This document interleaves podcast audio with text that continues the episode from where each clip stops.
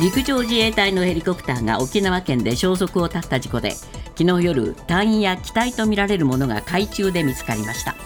見つかったのは宮古島の西の海域で海上自衛隊が水中カメラで機体とみられるものや隊員の姿らしきものを確認したということです。アメリカ政府の機密情報が SNS 上に流出した事件で FBI がマサチューセッツ州の21歳の州兵の男を情報漏洩に関与した疑いで逮捕しました。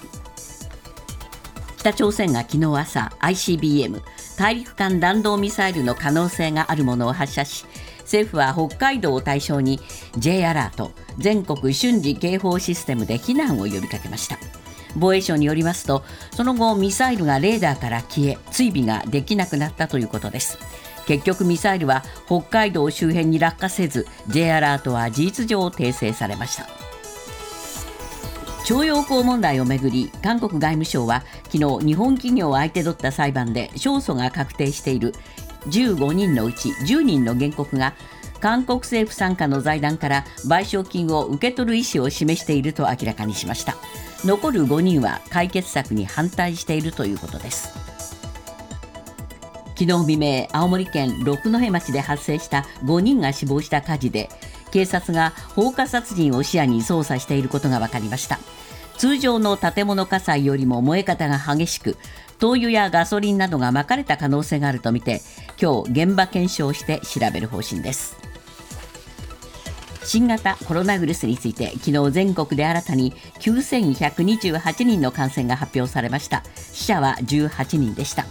また東京都は1181人の感染を発表。新たな死者は2人で直近7日間を平均した1日あたりの新規感染者数は前の週と比べて16%ほど増えました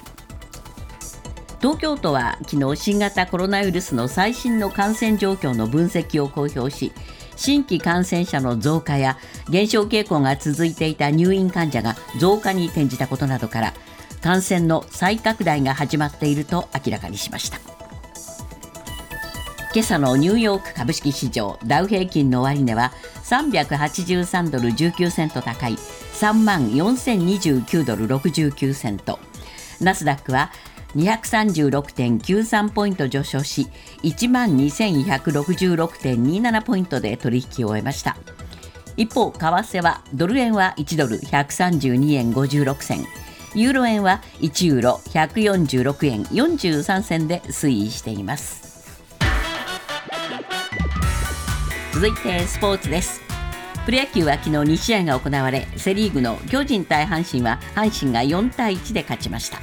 パ・リーグの西武対ロッテは西武が2対0で勝っています。フィギュアスケートの世界国別対抗戦が昨日東京体育館で開幕し3種目が行われ3大会ぶりの優勝を目指す日本は3位と出遅れました。トップはアメリカで2位は韓国です。ニュースズームアップ。昨日朝北朝鮮が発射した弾道ミサイルが北海道周辺に落下する恐れがあるとして一時 J アラート全国瞬時警報システムで避難が呼びかけられました。その後日本の領域や EEZ 排他的経済水域内へのミサイルの落下は確認されず J アラートの発出は空振りに終わった形ですが昨日与野党幹部からはその正確性をめぐって運用を問題視する意見が相次ぎました。ニュースズームアップ。正確性を取るか速報性を取るか J アラートのジレンマ。今日のコメンテーター伊藤洋一さんです、はいえー、昨日の朝ですね、そうですね。この番組でも途中で J アラートが出されて、えー、番組中断しました、はい、伊藤さんもお聞きになってたそうですけど、えー、私も聞きまして、えー、7時55分だったかな、えー、テレビが急に変わってね、えー、すぐこの番組もつけて、えー、各局がどういう対応するかをね、はあ、えー、比べてました。あそうですか、ね、この局が、えー、森本さんの番組が一番早く8時6分か7分に通常番組に戻しました。えー、他のテレビは永遠と同じことを繰り返して、えー、特に一倍一番大きいテレビ局は同じことの繰り返しでこれは一体何だと私は思いましたね。ね。まあこれあの J アラートとそれからまああネットワークシステムの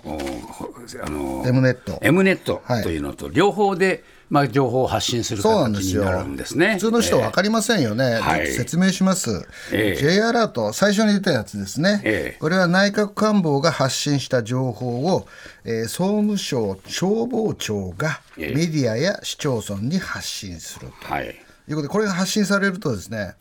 まあ、日本中のテレビ局、ラジオ局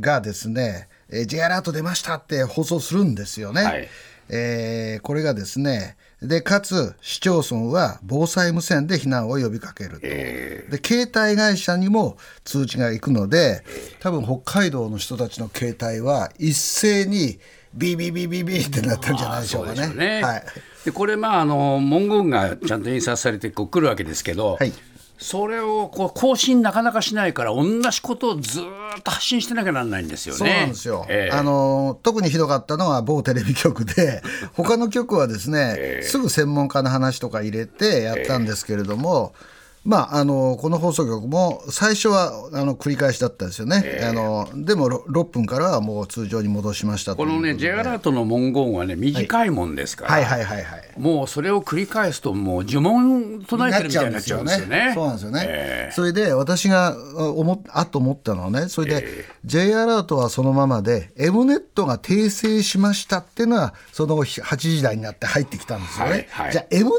トってなんだというとですね、えー、それは J アラートよりも文字数が多い、うん、あの通報システムで、これは内閣官房が発信した情報を地方自治体に送ると、だからこれはマスコミに来ないんですよ、そのままではね。はいはい、だからテレビなんか、テレビもラジオもですね、M ネットでえー、訂正されましたっていう報道があったんですよね。そうなんですね。で、訂正されたにも繰り返してる放送局があったんで、これは一体なんだと私は思いました、ね、そうですね。はい、ですからまあこの J アラートにしてもですね、ムネットにしても。はいえー、情報をこうそれじゃ精査して細かく出してくるかっていうと、はい、必ずしもそうではなくてですね、はい、非常に一時情報的なものが繰り返し出されると、はいはいはい、こういう形になりますね。はいはいはいまあ、これ、どうですか、伊藤さん、こういうシステムで、はい、えー、ずっと聞かされる側は、いろいろこう感想が出ますよね。いや、私はね、見ていてね、えー、イライラしましたね。はい、同じばことばっかり繰り返していて、えー、たまにこの絵が変わるわけですよ。今回は江差ですとかね、松前ですとかね、えー、まあ一応落ちると想定されていた場所をやってたんでしょう、留萌とかね。うん、でも、同じことの繰り返しだけで、我々には情報が何も入ってこないよねと。えー、僕は見ている時にいいと思ったのは、例えば北海道の鉄道が今どうなってるかとか、高速道路が今どうなってるかっていう情報を入れてきた局があって、それはそれでいいなと思いましたけれども、だから、なんていうのかな、あの、ミサイルが北朝鮮から発射されましたと、えー、今入ってきたニュースによるとですね、うん、3段式ロケットであって、えーだからその成功したとこう言ってるわけですよね、北朝鮮はね。北朝鮮はね、えー、だけども、日本のレーダーからは消えているわけじゃないですか、はいはい、それは一体なぜか、三段式と関係あるのかどうかとかね、いろいろ疑問が残ってきますよね。そうですね。だからあの途中で、えー、消えましたっていう話ですから、はい、あれ、何、失敗しちゃったのかなと、そう私そう思いました。思いましたよね。はい、思ったら、えー、7時55分になって、はい、J アラートが出出たじゃないですか、えー、それで我々知ったわけだけども、で8時5分に北海道行きに着弾すると、うん、北海道、ね、域領域ってどこだと、えー、海の上か地上全然違うじゃないですか、はい、これね、ね、はい、えー、だからそういう意味では北海道はずいぶん混乱して、はい。えー、小学生たちがまあ地下に避難するとかっていうような動きにもなったようですけれども。はい。まあ、これあの、たとえ空振りであっても発信し続けるんだというふうにね、はい、国のトップはあの、防衛のトップは言ってますけれども、はいはいはいまあ、それは確かにそういうあの危険を察知して、えー、情報を出して、えー、避難を呼びかけるという意味では、はい、まあ、そういう気持ちにもなるでしょうけれども。私はね、うん、あの出す人は相当悩んだと思います、えー、これ、内閣官房にいらっしゃる方が、えーえー、7時22分にあの北朝鮮がミサイル撃ったってのは、はい、えー、知りましたよね。えーであのでもレーダー見てたらレーダーから消えたと、えー、じゃあどこへ行くんだっていうその時の情報では北海道の領域に入る、えー、着弾する。でもしかし私はね思うのはロフティッドで撃たれたということは分かっているはずだし、えー、なぜ30分も必要だったのかということですよね、うん、ロフティッドっていうことは、北朝鮮が直接日本を攻撃する意図はないというふうにも読めるじゃないですか。えーだからまあ安全のために出したっていうのは分かるけど、その結果でですね、特に北海道の市民生活がものすごく乱れたわけだし、はい。はい、J アラートも、おまたかという信頼性のその失われ方があったということを考えると、あの運用の仕方はですね与野党の人が言ってるように考えていく必要があるなね。はい、これ日本全国一斉に同じ情報でいいのかっていう問題もね。ありますし、はいはい、まあそういう意味で言うと少なくとも結果どうなったのか、はい、ということぐらいはですね、はい。きちんと情報を出してほしいと思いますよね。はい、れね、防衛省が何て言ってるかというと、それは手の内明かすことになるから言えないって言ってるけど。別ですよね。それね、やっぱり J アラードの信頼性を保つためにも、ある程度出していかないとね、で北朝鮮は成功したって言ってるわけだから、本当に成功なのかどうかの判断も示してくれればいいし、防衛庁もね。はい、だから私は、で、一番重要なのは、北朝鮮がミサイルなんか撃たない国にすることが一番重要だ、まあ、それはそうなんですけどね。ニュースズームアップ。ロシアのプーチン政権によるウクライナ軍事侵攻などに関わるアメリカ政府の機密文書が流出した問題。複数のアメリカメディアは機密情報の漏洩に関与したとして FBI 連邦捜査局がマサチューセッツ州の21歳の空軍州兵の男を逮捕したと報じました。ニュースズームアップ。機密文書流出問題。やはり内部の犯行だったのか？まあ、先ほどもちょっとご紹介したんですが、